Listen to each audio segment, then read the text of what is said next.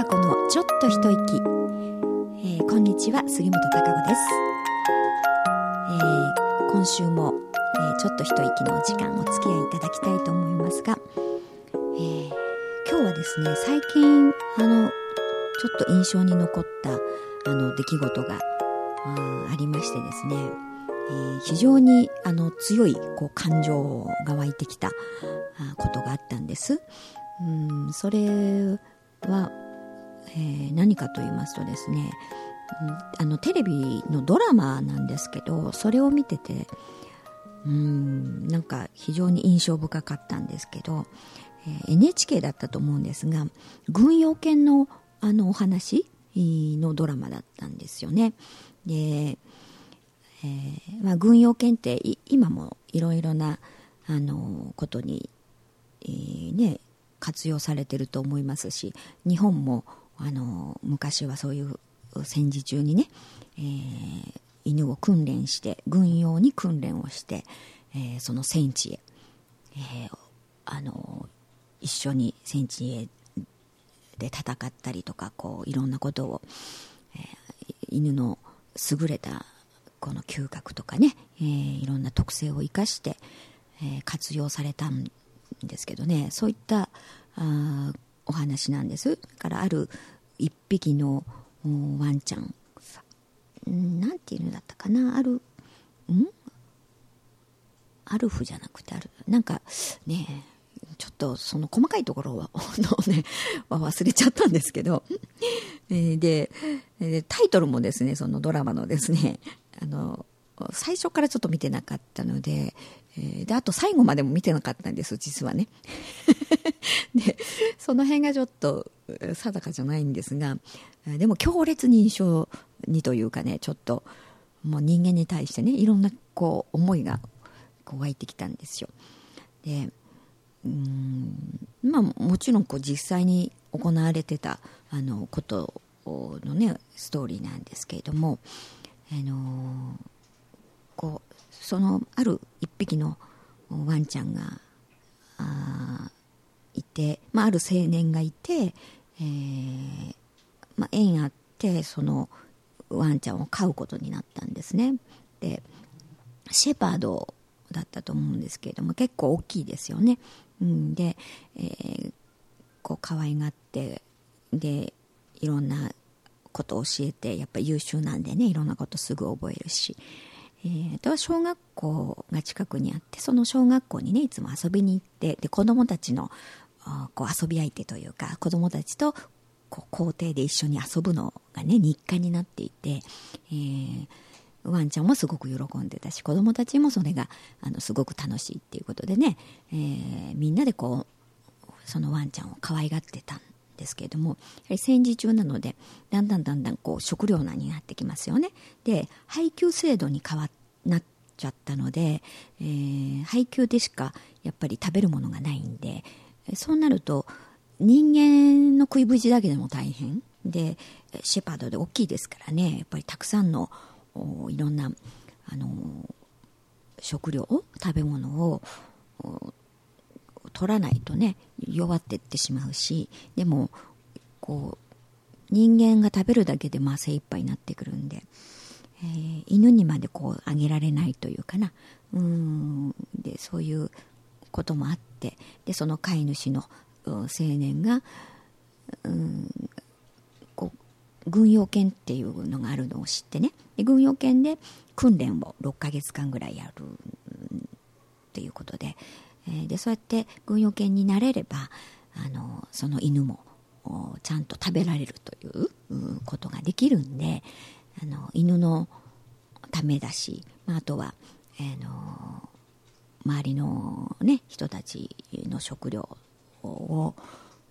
あの犬に回さなくてもやっぱり済みますよね。うん、なんでそういうこう時代的なまあ事情といいますかそういうのがあってで軍用犬になって、えー、で能力もすごくあの高いというふうにねあの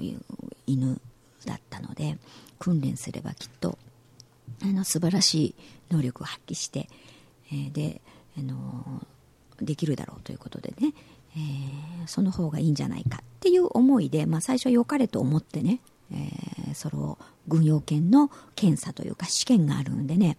である程度のそのあのこうあの飛び越えたりとかね。うん。あのハードルみたいなのをねこう飛び越えたりとかあと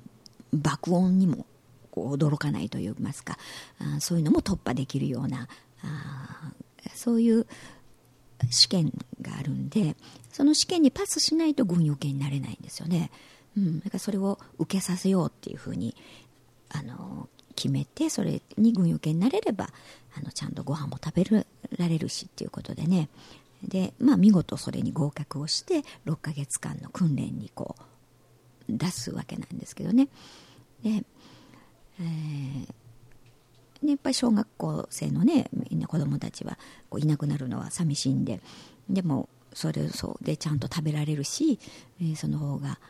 いいしあとは訓練終われば帰ってくるよみたいな形で,、うん、でそれで納得してあそうかっていう感じで、えー、そしたらこう6ヶ月間の訓練のはずが、まあ、5ヶ月で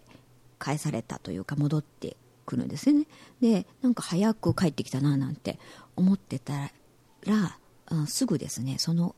ワンちゃん宛てに赤紙が届くんですよ。うん、だから戦地に行くその兵隊さんね、えー、人間に届く赤紙と同じようにそのワンちゃんにもまあそういう優秀だから優秀な犬ほど、まあ、すぐね、働けということなんですよね。戦地に行くということなんで。だからその犬が、まあ、なんでじゃあ 5, 5ヶ月で戻ってきたかっていうと優秀だったんで多分5ヶ月でもう訓練 OK ということでねすぐもう戦地にあの行かせようっていうそういうことだったんだと思いますが。であまりにもこうすぐねそういう展開になっちゃったんで、えー、まああの飼い主のその青年はちょっとびっくりするんですけれども、まあ、でも自分がしたことですからしょうがないですよね。えー、でその日の丸をねこう日の丸でこうやってねそのワンちゃんこうあの何？をこう背負うというかね、体に まとまとって、えー、そういう衣装をねこうしてみんなで、まあ、本当に普通の人間の兵隊さんを、あの、お見送りするのと同じようにね、えー、そのワンちゃんのをたたえてね万歳万歳をしてねね送り出すわけですよ。だけどやっぱり子供たちはそれ言ってそのワンちゃん死んじゃうんじゃないかっていうことをやっぱり感じるんですよね。なのでそのちっちゃい子たちが可愛がってた子たちはあの行かないでってそこで初めてねあの大変なことなんじゃないかっていうことで、えー、泣くんですけれどもそうするとやっぱり、えー、ワンちゃんも察しますよねその辺はだから動揺しちゃって急にあの普段はそんな暴れることがないのにね、急に暴れ出しちゃって。でも、連れに来た軍隊の人たちはね、えー、無理に言うこと聞かせようとしますから、無知でこんな叩いたりとかね、するんですよね。そうじゃなくても。うん、すごいお利口さんなので言えば わかる犬なんですけどね、無理やり。うん、だから、それで、まあ、戦地へこう行って。で、軍用犬って、あの、犬によっていろいろで、その爆弾背負ってね、そのまま、ね、突撃っていう行く犬もあればね地雷をその感知先に分かるために先に行かせるとかでもちろんその伝令のためにメッセンジャーとして使われる犬であったりとか、まあ、いろんな匂いで嗅ぎ分けてねそういうあの身を守るとかあそういうためにいろいろな活躍方法っていうのはいろいろみたいだったんですけどやっぱりそういう戦地行ってみると使い捨てみたいな感じでねどんどん、えー、ちょっとダメになるともうすぐあの次みたいな形,、まあそのドラマの中ではねそういう使われ方をしてるっていうことがやってたんですね。それで、まあ、そのワンちゃんもそうやってね行って。で、まあ、その青年はああってそれでね本当に逆にね良かれと思って、えー、やったことがなんか死なせてしまうというかなことになるのかなみたいな形で。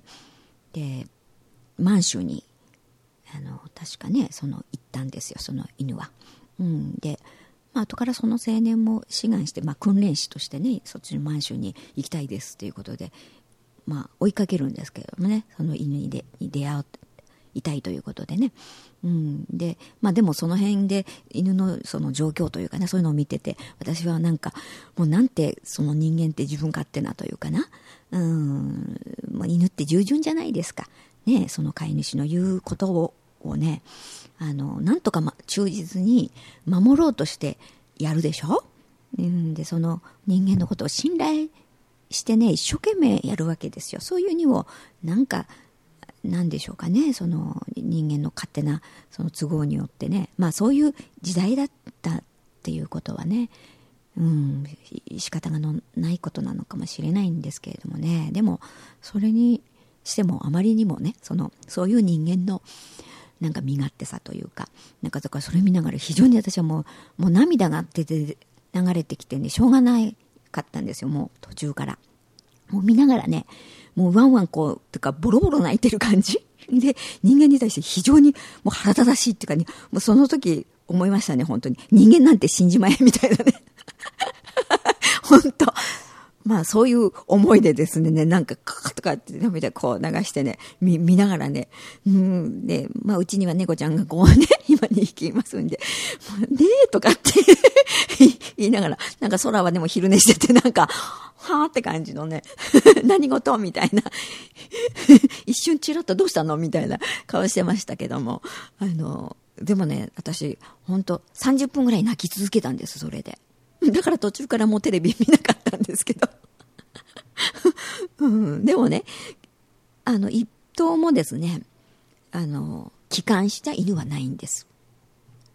ね、それってどういう意味か分かりますよね。えー、一頭も帰還した犬はないということでののナレーションっていうのはこう語られてました。あどういうふうにしてっていうのは、まあ、もっとドラマとしては続いてたんですけれどもなんかもうちょっとこう胸がいっぱいになってしまいましてね、あのー、そういうので、うん、なんか30分ぐらい私泣いてたと思います。ただ。なんかね。うんだからそういうこともねなんかあのいろんな時まあそういう人間ってやっぱりその都度その都度でねそれが当たり前とか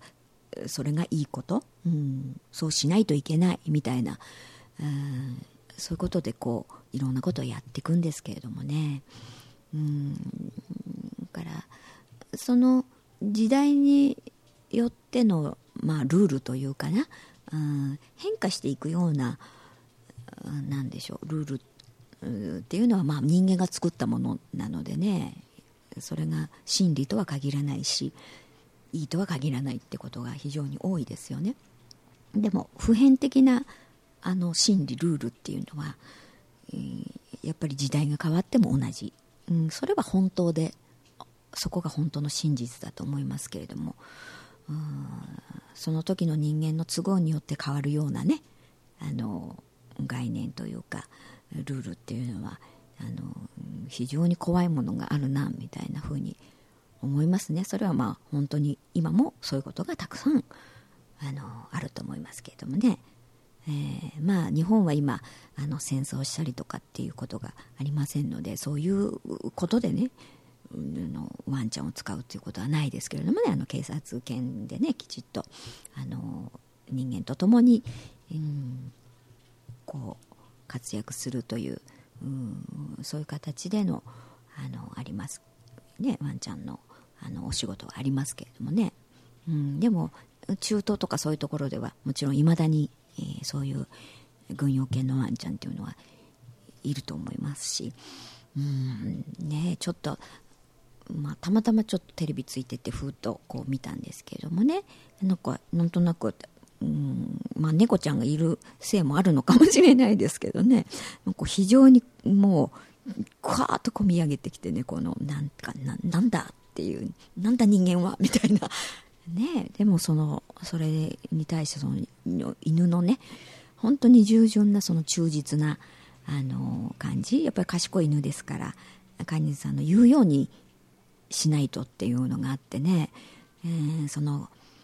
えー、試験というか検査の時もね、うん、こう一生懸命その試験を受けるために、えー、練習をね野原でこうしたんしてたんですけれどもその時はやっぱりボンって大きな音がね爆発音というかそういう火が爆発するようなの